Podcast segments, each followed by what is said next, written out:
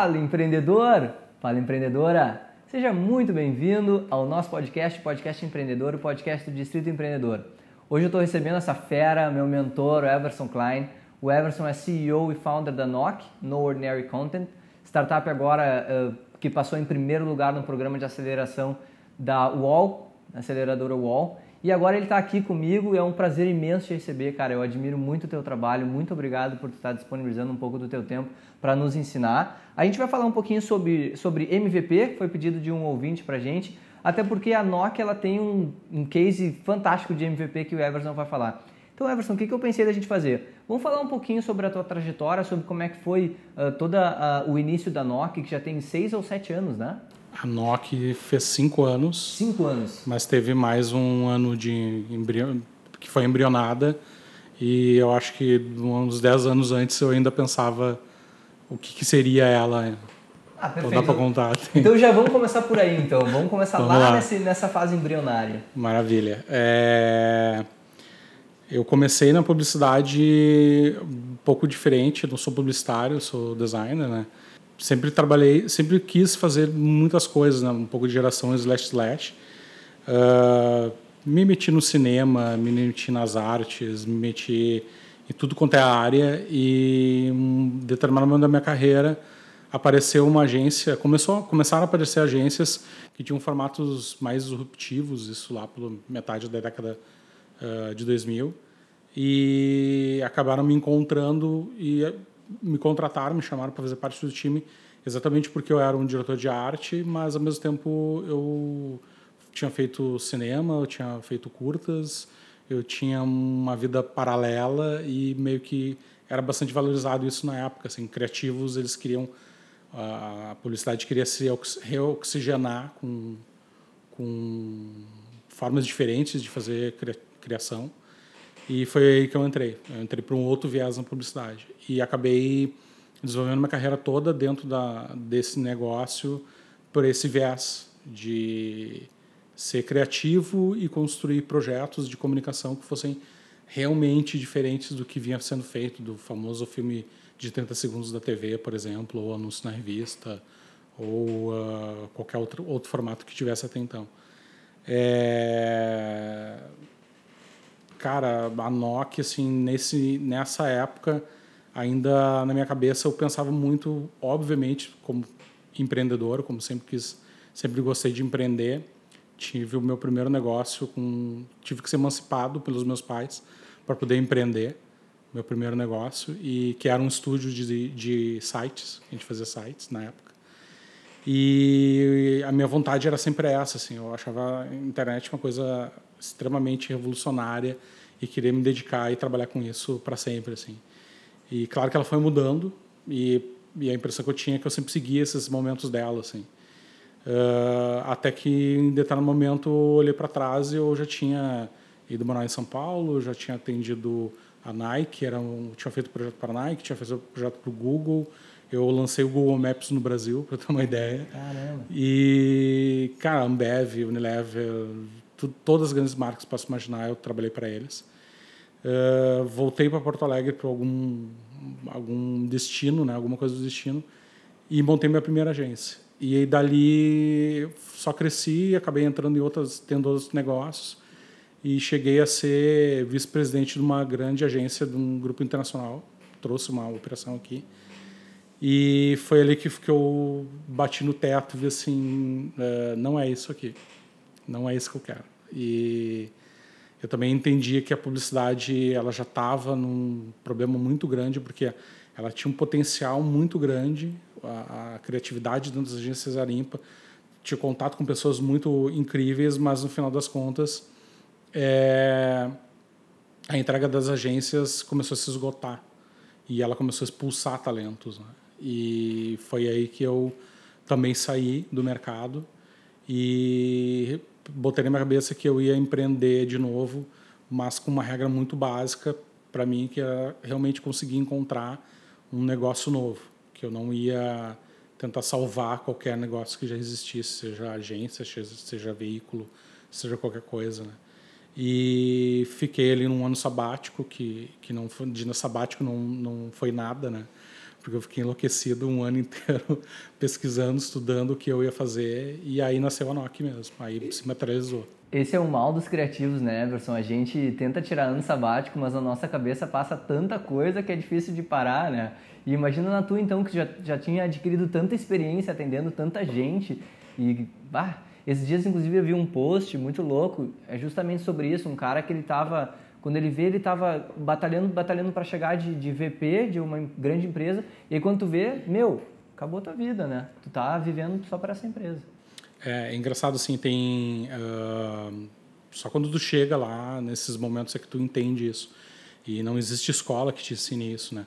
Mas existe uh, empreendedores, existem executivos. Eu aprendi essa, essa diferença até verbalmente, assim como eu estou falando com, com um ex-futuro ex investidor da NOC, né? Que em umas negociações ali acabamos não seguindo em frente, mas foi muito bom conhecer ele. E ele me falou, ele disse assim, Everson, existe, tu tem que entender que existem dois tipos de pessoas no mundo corporativo. Existem executivos e existem empreendedores. Empreendedores são pessoas que criam negócios e executivos são pessoas que operam negócios. E muitas vezes em empresas grandes já consolidadas, muitas vezes todo o board da presidência, toda a diretoria são executivos, que são movidos por bônus, por uh, multiplicadores, por metas, por, número, por números, não são movidos pelo negócio que quer. Não é à toa que veio toda essa onda de causa, de uh, verdade, de transparência, porque as empresas perdem muito com isso, né? Uma empresa que só tem executivos, ela tende a perder muito porque ela perde o brilho exatamente do, do do empreendedor, da pessoa que quer tocar aquilo ali e que acredita naquele negócio ali. Né? Acho que esse é um paradigma difícil de se quebrar, mas que uh, para mim foi bem importante entender assim e por isso que criativos empreendedores são assim, né? São não, tu não aguenta ficar num lugar só. Então... Ah, muito bom, muito bom. E voltando então para nossa linha de raciocínio, aí tu, tu, tu iniciou a NOC nesse processo depois desse ano sabático que tu não foi muito sabático. Isso. É, cara, assim, a, a, depois desse período, no, o, eu tinha uma tese inicial muito básica, que era, eu já tinha desenvolvido um projeto até, uh, hoje eu estava contando essa história também, é, das minhas agências, num dos meus negócios, eu tinha desenvolvido um projeto que era para uma marca esportiva que não tinha aderência com o futebol ainda, e era durante a Copa do Mundo, isso em 2010, na Copa da África. E a solução que a gente achou era que ela não era, ela não era patrocinadora dos jogadores, nem das chuteiras, nem da bola, nem do estádio. E a lógica que a gente entendeu foi, então vamos falar sobre os torcedores. E a gente montou um, uma equipe muito reduzida, mas que a gente gravou com 32, em 32 países, usando cineastas locais, para gravar as reações das torcidas vendo os jogos. E eles gravavam esse material durante os jogos, nos enviavam, a gente digitava e virou um documentário que foi visto em 90 países, 40 milhões de pessoas. É, teve foi um especial da ESPN no, no Brasil, na América Latina. E quando eu vi aquilo, e a minha agência tinha 20 pessoas. E eu vi aquilo e eu, nossa, tem, peraí, o mundo está mudando, tem alguma coisa diferente como é que a gente trabalha com isso. E eu me lembro que eu retomei isso. É, é passei, tive outro negócio depois daquilo. E na NOC eu, aquilo ficou muito na minha cabeça. Assim, eu fiquei. Uh, tudo bem, o modelo do negócio, agência, não quero mais, mas eu estou vendo que tem um modelo é, possível e que é muito interessante. E eu usei os dois primeiros anos da NOC para tentar encontrar uma forma precisa de fazer isso, de realmente conseguir usar. Uh, o talento de diversas pessoas, não de 10, 20, 30, uh, 100 pessoas num, num, prédio, numa sala, tentando pensar comunicação, né? mas sim usar pessoas em qualquer lugar, mas que obviamente que gerasse um valor muito grande. E durante, durante os dois primeiros anos eu fui uh, pesquisando. basicamente a gente era um laboratório de inovação. Esse era o nosso negócio e claro com, com clientes com acesso a clientes e tudo mais que, que bancaram que nos possibilitaram que esses projetos acontecessem assim. E só no final do segundo ano foi que eu tive contato com o mundo de startups com escala. É engraçado né? Eu lembro que eu comecei praticamente paralelo assim porque startups no Brasil é uma coisa que é 2011, 2012, 2013, a Nokia é de 2013. Eu lembro que eu via de longe a impressão que eu tinha que a gente está correndo em pistas paralelas, assim. E que uma hora fez sentido, assim. E aí só aí que eu, que eu entrei uh, para entender como é que era o sistema e vi que fazia todo sentido a questão, principalmente de escala. E a escala me levou para os pequenos negócios. Então foi aí que eu entendi que o meu produto ele deveria servir aos pequenos negócios, não à indústria, não às grandes marcas, não Uh, e a minha tese era assim: se eu, se eu, se eu pegar a mesma tecnologia de comunicação que eu desenvolvi para a Nike uh, aqui no Brasil e eu colocasse para a pizzaria da esquina, essa pizzaria, cara, ia crescer, ia prosperar, ia ajudar a comunidade, o bairro, uma série de coisas assim.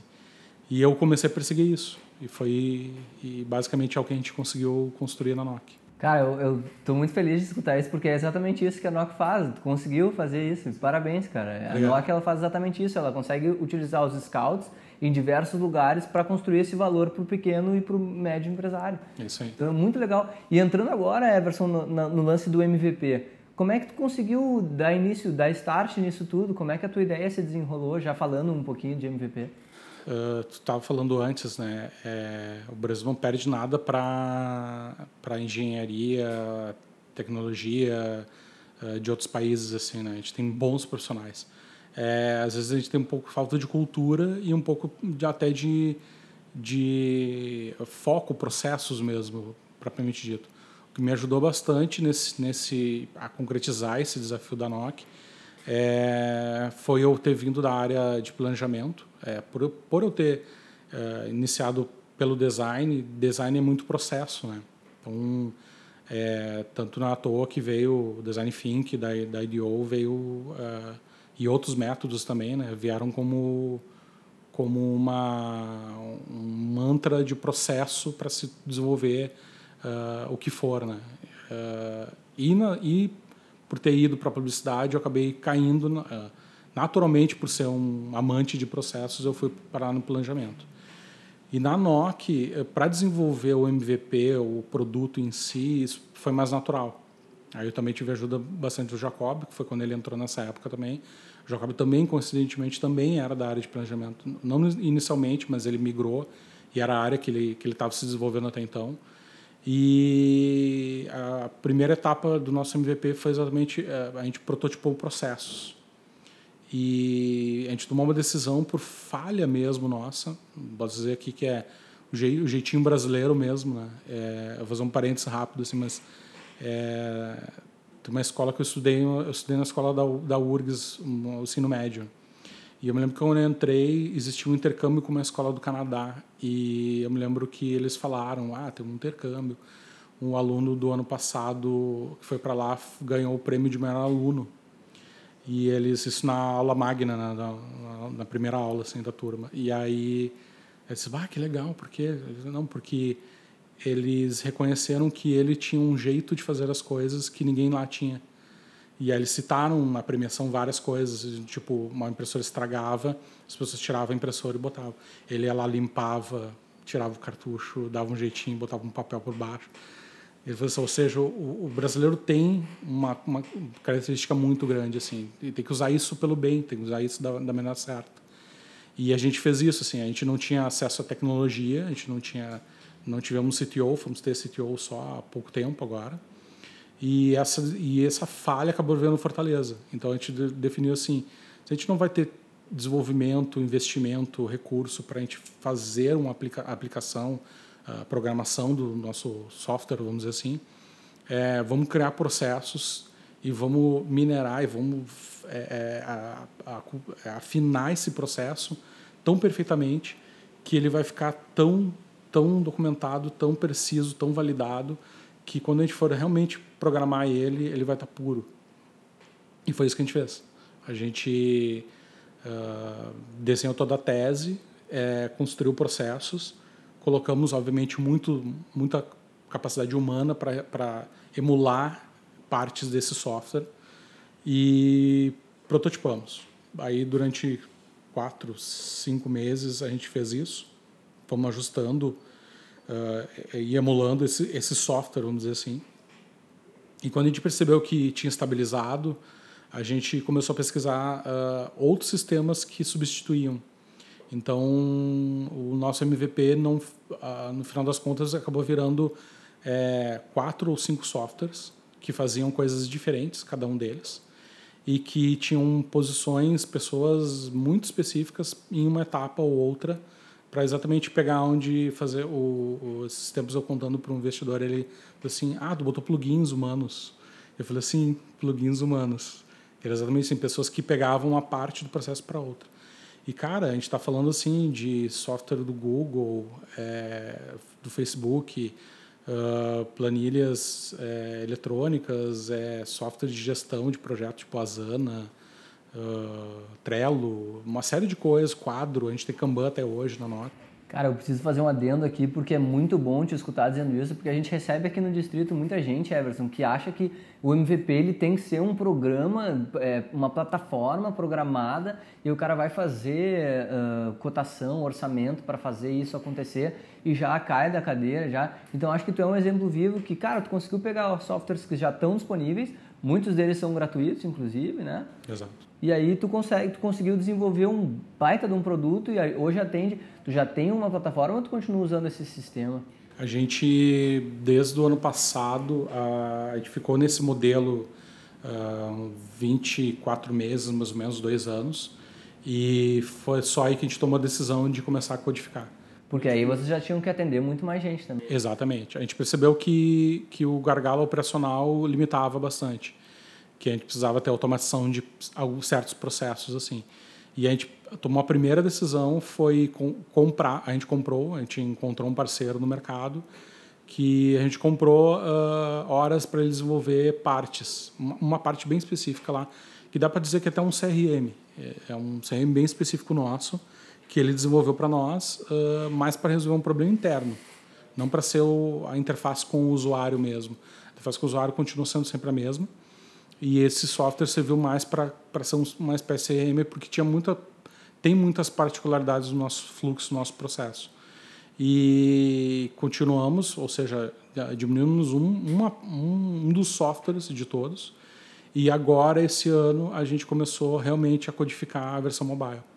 E, cara, é, posso dizer assim categoricamente, categoricamente assim, é, nós não teríamos codificado isso que a gente está fazendo agora. A gente teria ter feito outra coisa que não tem nada a ver com isso.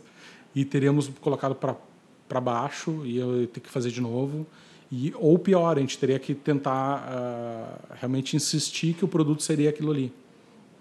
Então uh, certamente foi a decisão mais mais acertada que a gente teve em questão de tecnologia. Eu sempre brinco assim eu digo uh, o MVP se puder ser de papelão desenhado com com caneta Bic, com, com tem, um, tem um prego.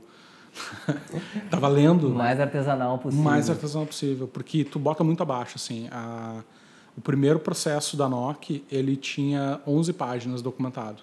O último agora, ele é uma folha e na boa caberia no meio a quatro, assim. Porque é um fluxo três passos, assim. Um, dois, três. E ele começou com 11 páginas. Então, cara, não realmente tu precisa muito lapidar, precisa fazer um monte de coisa.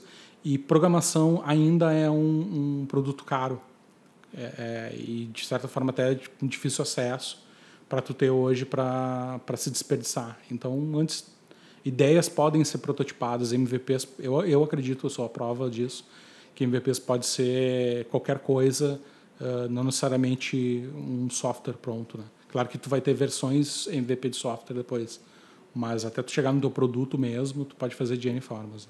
E para o empreendedor, Everson, que está nos escutando, quais são as dicas mais cruciais que tu dá para ele, para que para aquele prototipo faça um MVPzinho redondinho, que ele consiga testar uma ideia ou prototipar alguma coisa? É, eu diria que não, não, eu não vou trazer nada novo aqui, tá? Mas é, talvez muitos tenham ouvido de outra forma mas eu acho que um MVP é um MVP do início ao fim, ele não é só um MVP de tecnologia, que é o que se costuma dizer, né? MVP é a parte software da startup. Uh, Para mim, MVP é a tudo, é, é, o momento da startup. E eu diria que assim, uh, fazer MVP é inclusive vender.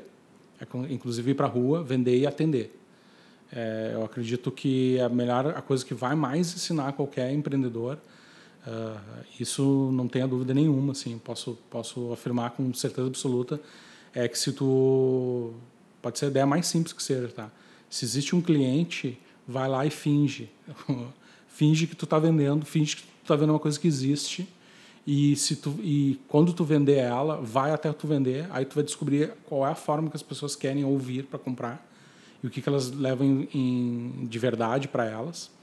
Uh, roda, opera, opera, faz esse cliente ter o, a satisfação de usar o teu produto e ver que funciona o que tu está vendendo. Uh, e descobre por que, que ele vai, por que, que ele gostou e descobre por que, que ele não vai gostar, porque ele vai sair. Ele vai, tu não sabe se vai ser no primeiro mês, mas no segundo, mas uma hora tu vai perder ele. E a gente foi exatamente o que a gente fez. A gente uh, nos quatro primeiros anos do protótipo ali, a gente tinha um cliente que eu fui lá e vendi para ele. E, e, vendia dizendo assim, olha, agora a gente desenvolveu um software, uma tecnologia nova que ela é assim, assim, assim. E entregamos, ficamos quatro meses operando só com ele, ajustando até ficar perfeito. E depois disso a gente saiu para rua para vender. E eu me lembro que foi um salto, assim, a gente no primeiro mês teve quatro usuários, quatro assinantes, no segundo teve sete novos, no terceiro teve dez, no, chegou uma hora que a gente estava, sei lá, quatro meses depois tinha 37 usuários e a gente começou a perder muitos e a gente começou a sofrer tudo, todo o ciclo e entender por que, que eles ficaram, por que, que eles saíram, o que, que era valor, o que, que não era valor, o que, que a gente achava que era valor e não era. E é super importante, porque só assim, realmente operando, tu vai sentir uh, se o que tu tem é valioso ou não. Eu quero fazer um adendo aqui para o nosso ouvinte prestar atenção que o Everson ele conseguiu atender 37 clientes só com o MVP dele, né? Então a gente tem cria muito esse, esse negócio que ah, o meu MVP vai, vai, vai ser para umas duas, três pessoas e não, depois eu já vou querer uma ferramenta robusta.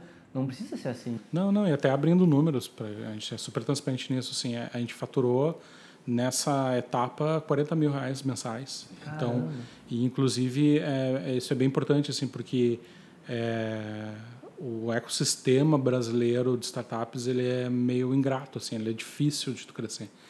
E claro que tu não vai escalar sem investimento, não tem como, não existe outra forma. Eu acho que deve ter muito poucas exceções assim. Uh, mas tu conseguir fazer muito com bootstrapping é muito importante. E a gente fez três anos, 36 meses de bootstrapping. Então, quantas pessoas estão um trabalhando com vocês, Everson? Nessa época, uh, cara, além de eu, Jacob, tinha mais três pessoas. E é bom porque te faz caixa, tu consegue reinvestir, tu pega a, a grana, consegue tu te rentabilizar e, e te dedicar mais para o negócio tu consegue botar, uh, investir parte do dinheiro em alguma outra coisa, tu consegue estar, tá, uh, não sente tanto as caídas do, do teu negócio também. É, é, super importante, é uma, é uma fase que, para mim, startup tem muito a ver com é, é laboratório. Para mim, startup são laboratórios. Então, tu tem que medir tudo o tempo, o tempo inteiro. E tu ter uh, sondas ou seja, clientes né, do teu MVP, para tu analisar eles é ímpar. Cara.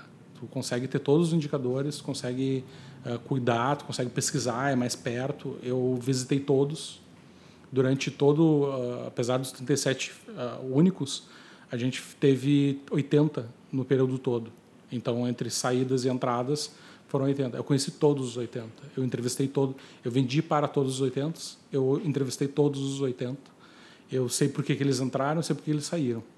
E isso cada vez mais foi alimentando o negócio, o, o produto para ele ficar o mais robusto possível. Então, cara, é uma experiência ímpar assim. Para o cara que está iniciando, então, a gente já deu várias dicas práticas. Quais são os maiores medos e os maiores entraves que tu entende que o empreendedor brasileiro sofre para dar o primeiro passo e começar um negócio? para começar. Para começar. Cara, eu eu empreendi a NOC bem mais velho, tá? Então eu comecei a NOC com 5 anos, eu comecei a NOC com 36. Né? E claro que a gente espera com 36 tu já está estabilizado, está com grana, tu está com a carreira tudo certo, assim. E de todos os negócios que eu empreendi até hoje, a startup me ensinou que ela não é um negócio que é um ou zero. Tem muitos negócios que tu acerta a mão muito fácil, principalmente são modelos que já estão consagrados no mercado. É só tu fazer melhor que os outros. E startup não. Startup é um ciclo muito longo de crescimento.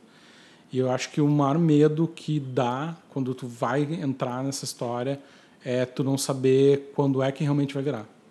Até hoje. Acho que até assim, uh, mesmo, e eu percebi assim mesmo, mesmo startups que já têm, que nem são mais startups, né? São, já estão na série A, por exemplo, é, o medo é o mesmo.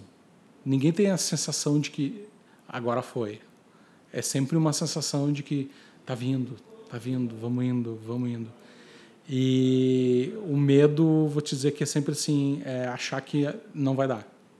Amanhã vai faltar. Amanhã eu vou perder cliente, eu não vou ter, amanhã o investidor não vai dizer não, amanhã é sempre esse medo da insegurança do que está vindo.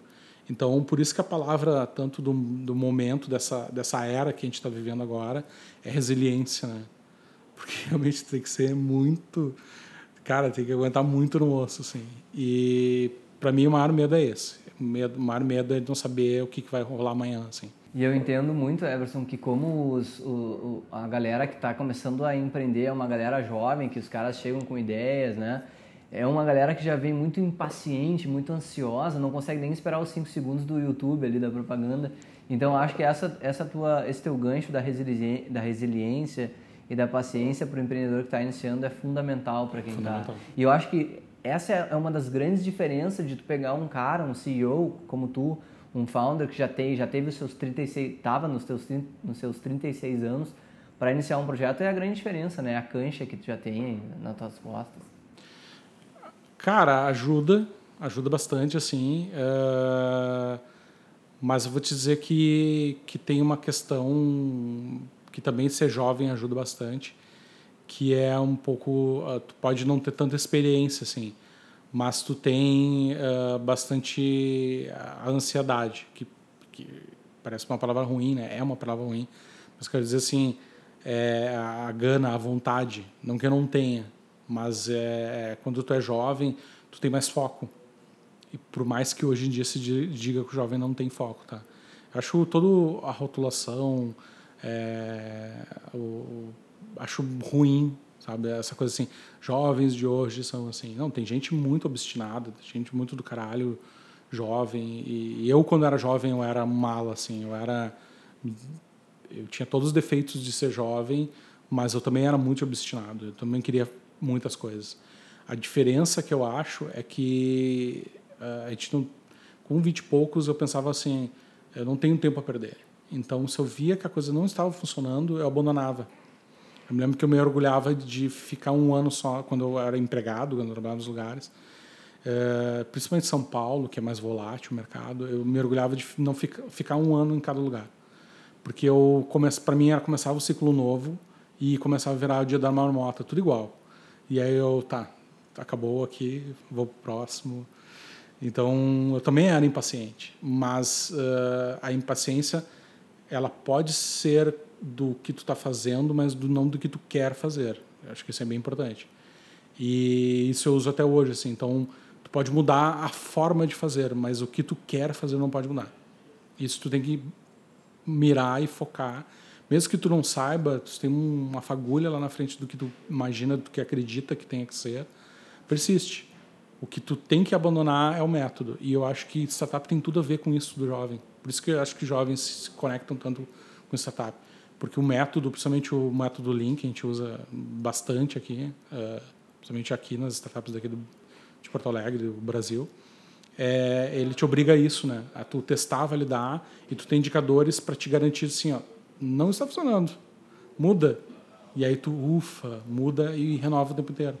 Então, por isso que a Nokia é um negócio que mais durou na minha vida é, mesmo tendo uma grande agência de um grupo internacional, uma agência que durou, sei lá, três, quatro anos. A Nokia já tem cinco. E já tive negócios muito, muito, uh, que deram muito sucesso. mas eles duraram muito tempo, eles se exauriram muito rápido, eles foram muito, muita, muito fogo, assim, né? E a Nokia não. Mas ela é completamente diferente uma semana da outra. A galera lá também brinca muito isso, né? Se alguém fica uma semana fora, meu, te atualiza porque já mudou tudo, cara. já mudou todos os processos, coisas, o jeito que a gente se vende, a gente fala sobre nós. E, e eu acho que isso tem tudo a ver com jovem. Tem, tem tudo a ver com tu não querer rotina, não querer seguir. O que tu quer fazer não, não muda. A maneira de fazer tu deve mudar. Deve estar tá sempre reconstruindo. Eu gosto, eu gostei muito ali, Everson, que tu falou um pouquinho do Lean Canvas, assim. E para encerrar, assim, a gente já está chegando no nosso limite, mas falar um pouquinho do, do processo do MVP de acordo com o Lean Canvas. O Lean Canvas é uma metodologia americana, né? E, e, na tua opinião, ela é a melhor que está aí? Quais são as coisas que a gente pode pincelar e falar, ah, ah esse, esse próprio ciclo de, de teste e validação é, é, é, reconstrói e, e, vai de novo, né? Tudo uhum. isso. Funciona bem para cá, para o Brasil? Tem diferença? Como é funciona. Eu não sou o melhor uh, teórico, tá? É, na verdade, eu, eu leio bastante várias fontes e o Jacob também, que é um cara bastante especialista nisso, também é um cara que vem de várias fontes, assim. Então, não necessariamente a gente aplica Lean é, no purismo da, da técnica, assim. Mas a gente usa coisas muito... Tanto Lean quanto coisas muito parecidas como PDCA, por exemplo, que vem da indústria, né? Uh, método Toyota, por exemplo. É, que todos partem da mesma lógica. Alguns têm mais etapas, outros têm menos etapas. Processo de design também, também são bem parecidos. Mas o princípio mais básico do básico do básico é tu tem, tu tem uma tese, define uma tese, seja por que for, para qualquer, qualquer coisa. Ah, vou construir, construir um método, um método, um método, método de venda do produto. Pode, pode ser dessa forma também. Não é só o produto, assim. Ah, eu vou sempre ligar para os caras e vou oferecer. Não, eu vou... Tudo que tu fizer dentro de uma startup pode e deve ter um planejamento e um método. E tudo começa de uma tese. Qual é a, tua, a tua tese é o conhecimento que tu tem intrínseco porque como tu está dentro do ambiente, tu conhece o, o mercado que tu está ali no meio. Então, traça a tua tese. Ah, minha tese é que pequenos negócios uh, não têm comunicação, não, não têm acesso à comunicação de qualidade, seja pelo preço inacessível ou pelos profissionais inacessíveis para ele. Legal, essa é a minha tese. Então, eu criei um produto lá, um protótipo, que eu acredito que isso vai responder por isso. Depois que tu cria o produto, tu valida ele. E validar é exatamente tu botar ele à prova. E aí, para tu botar ali a prova, tu tem que ter indicadores que vão te dizer se está dando certo ou não. E depois que tu rodar, depois que tu verificar um ciclo de uma semana, 15 dias, 30 dias, eu sempre acho que semanais são melhores, tu analisa o indicador. Tu não vai ter o primeiro indicador, mas roda de novo. E aí tu vai ver se vai melhorar ou não a tua performance. É, eu acho que esse é o processo mais natural, mais uh, correto a se fazer. E não, não por acaso é o método de comunicação da NOC. A NOC, a gente vive num, num, num Lean, num PDCA, enfim, num, num método cíclico desses o tempo inteiro. Quando a gente atende um pequeno negócio, uma pizzaria, por exemplo, a gente faz várias teses ao mesmo tempo. A gente inicia com teses do cliente. Então o cara tem lá e diz assim: ah, eu, as pessoas vêm aqui, a minha tese é que as pessoas vêm aqui porque a minha massa é uma receita incrível que só eu tenho. Aí legal, vamos fazer uma comunicação, uma campanha de comunicação para isso. Eu acho que as pessoas também vêm aqui por causa do sabor da pizza, ou eu também acho que as pessoas vêm aqui por causa dos Pass Kids. A gente põe essas teses para rodar para o público e a gente analisa os resultados e faz as correções. Então, esse exemplo que eu dei agora da pizzaria, é um, um caso que a gente usa bastante como referência. Ah, nesse caso, essa pizzaria, as pessoas iam por causa do Espaço Kids. Coisa mais importante para as pessoas é eu posso ir comer pizza com minha família e botar, deixar as crianças tranquilas lá no Espaço Kids. Então, é a maior prova de que é isso. Define uma tese, testa e, e vê o dado e corrige o que não está certo. E aí é muito interessante porque tu consegue direcionar toda a tua campanha para isso, né? E Exatamente. Aí e aí o, é o momento em que aquele desconhecido, aquele ponto cego vira conhecido e aí tu aproveita desse, desse dessa tese. Isso aí. Cara, pra gente finalizar, qual é a tua dica para o empreendedor que está iniciando? Um, uma parte mais motivacional que eu estou começando agora a sempre perguntar para os empreendedores que sentam aqui na minha frente, porque vocês são os caras que já estão trilhando esse caminho aí. E para quem está começando, é muito importante escutar o que, o que vocês têm para dizer. Ah, essa é difícil, hein? Essa é difícil. Tem que motivar o cara que está do outro lado da linha aí. Uh, cara, eu vou te dizer, eu vou, vou falar um pouco de mim para isso, tá? Mas acho que faz sentido, assim. É, a gente é a, a construção uh, da, do nosso meio, da nossa origem, do nosso meio, tá? E eu acho que todas as tuas motivações estão aí. É, quanto mais o tempo passa, a gente tem uma fase da nossa vida, estava falando antes, né? A gente, é, a gente é muito projetivo. Tem uma fase da nossa vida, principalmente na juventude, que tu é muito fantasioso, tu é muito projetivo. E, e eu acho que quando tu olha para trás, quando tu olha a tua origem e teu meio, onde tu cresceu, onde tu viveu, ali está a resposta de tudo, para mim. E eu acho que se tem uma coisa que vai te dar força para saber o que que tu tem que fazer nesse mundo, o que que tu veio fazer aqui, que é o que a gente falou, né? O foco, para onde tu está indo e, e que não importa a forma de tu fazer, mas sim para onde tu está indo. Eu diria assim, ó, tu quer empreender, faz isso. Olha para ti mesmo, assim. Olha para trás, olha para tua origem, olha para o teu meio e olha o que, que formou quem tu é. Porque tu é a origem dessas coisas, tu é esse meio.